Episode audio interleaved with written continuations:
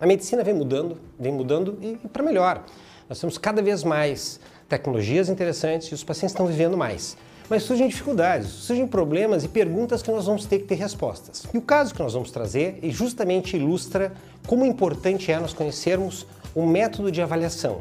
Isso nos oferece a possibilidade de ampliar os horizontes e enxergar soluções para problemas que são recentes. Uma maneira prática importante de fixar a informação é trazer casos que acontecem frequentemente. E uma das situações mais frequentes, mais comuns e que podem necessitar uma avaliação mais complexa e sofisticada é câncer de intestino, porque é uma doença frequente, cada vez mais presente no nosso dia a dia, mas principalmente os pacientes têm sobrevivido à primeira linha, segunda linha, terceira linha, então surgem novas perguntas que nós vamos ter que responder. O médico gestor não é quem escolhe tratamentos, mas ele recebe demandas e por cima dessas demandas vão ter que ver respostas. Para poder fazer uma avaliação completa, eu preciso de dados, informações que vão vir do solicitante.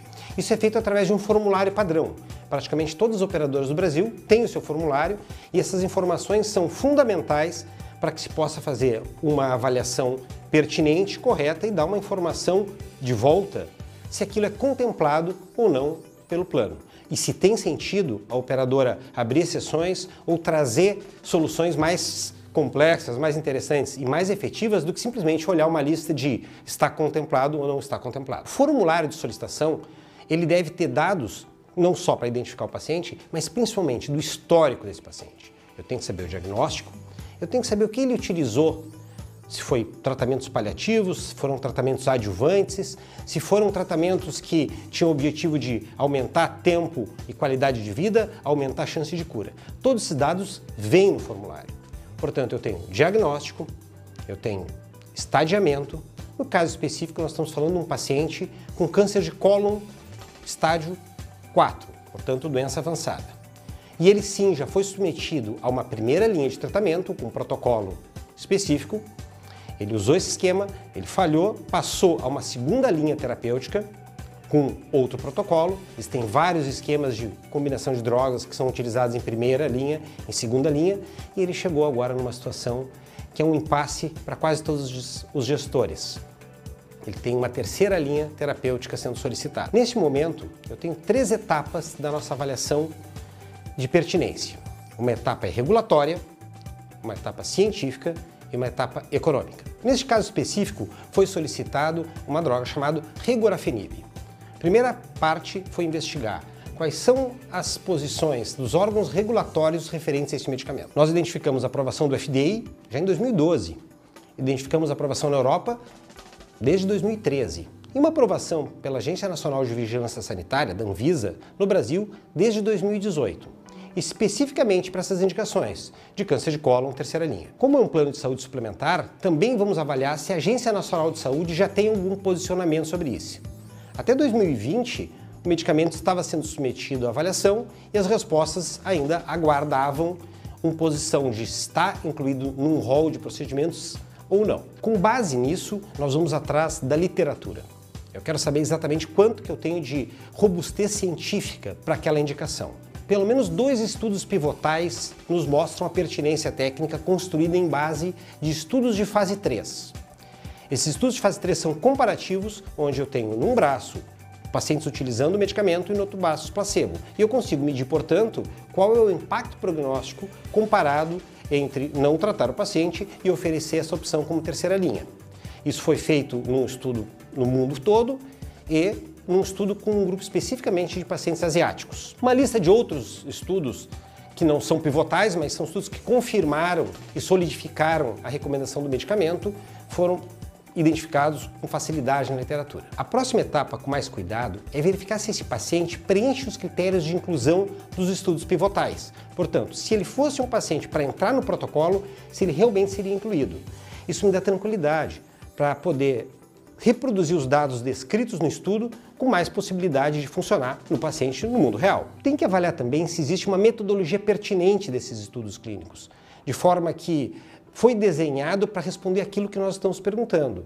Um paciente naquela condição, se realmente eu vou conseguir descolar dados que são aplicáveis no mundo.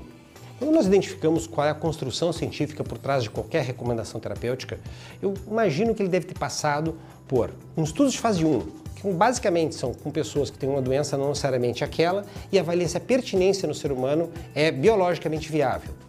Ele não vai nem descrever taxas de resposta, o objetivo dele é verificar a pertinência de usar isso em gente. Segunda etapa, eu tenho estudos de fase 2, onde eu tenho um grupo mais homogêneo de pacientes, eu uso o remédio e descrevo o que acontece. Taxas de resposta, quanto tempo durou, mas ele não me permite dizer se ele é melhor ou pior, ele não foi comparado a nada. Eu posso ter estudos de fase 3, esses são importantíssimos para avaliação, porque eles vão comparar uma alternativa com outra, ou uma alternativa com a melhor alternativa disponível até aquele momento, ou uma alternativa versus placebo, de forma que eu consigo medir exatamente qual é o benefício de determinada intervenção. E, oportunamente, eu posso inclusive ter estudos de fase 4, que são estudos pós-marketing, são estudos do mundo real, onde eu confiro que, fora daquele ambiente controlado de um estudo clínico, eu consigo reproduzir dados com a mesma robustez. Passei por essa etapa de avaliação se o paciente preenche os critérios de inclusão, se de, o desenho do estudo foi adequado e eu quero ver se o estudo é coerente e os números têm sentido para o mundo real se o, o, braço controle, por exemplo, não teve respostas muito diferentes daquilo que a gente enxerga no mundo real. Isso nos permite identificar baias ou vieses que podem eventualmente comprometer a nossa interpretação. Mas com todo esse cuidado e todo esse ritual científico, eu posso chegar na conclusão se aquela alternativa é pertinente ou não. Eu vou passar para a terceira etapa, que é uma etapa econômica. Tem que identificar que toda e qualquer tecnologia, quando ela entra, ela propõe ser mais efetiva. Ora, se eu tenho recursos infinitos, é muito fácil, qualquer alternativa que seja mais efetiva deve ser incorporada. O problema é que frequentemente elas podem ser ou mais cara do que a alternativa que eu tenho, ou mais barata. Se eu tenho uma alternativa mais efetiva e mais barata, nós chamamos isso de dominante. Eu devo incorporar com rapidez. Afinal de contas, eu ofereço o melhor resultado e ainda é mais barato. Mas a grande maioria das tecnologias, ela é mais efetiva, mas ela custa mais dinheiro. E quando isso acontece, eu tenho que identificar quanto que eu estou disposto a pagar para mudar cada desfecho. Numa avaliação no mundo real, numa avaliação feita pelos auditores, eu tenho que identificar a alternativa que foi solicitada versus o que seria usado no caso de eu dar um indeferimento, de eu disser que aquilo não vai ser contemplado. Que nós temos que fazer é uma avaliação que nós chamamos de custo-efetividade incremental. Portanto, eu coloco custo de determinada solicitação menos aquele custo da outra opção que eventualmente será utilizada. Lembrando que custo não é só o preço do medicamento, mas é o preço das complicações, das complicações evitadas, dos desfechos que eu ofereço dos desfechos evitados e divido isso pela efetividade da alternativa que está sendo proposta menos da alternativa que potencialmente será alternativa. Agora sim, eu tenho todas as informações necessárias para oferecer para uma operadora e ela vai tomar decisão dentro das suas próprias políticas se determinada tecnologia que está sendo solicitada será autorizada, será coberta pelo plano, será oferecida para o seu paciente.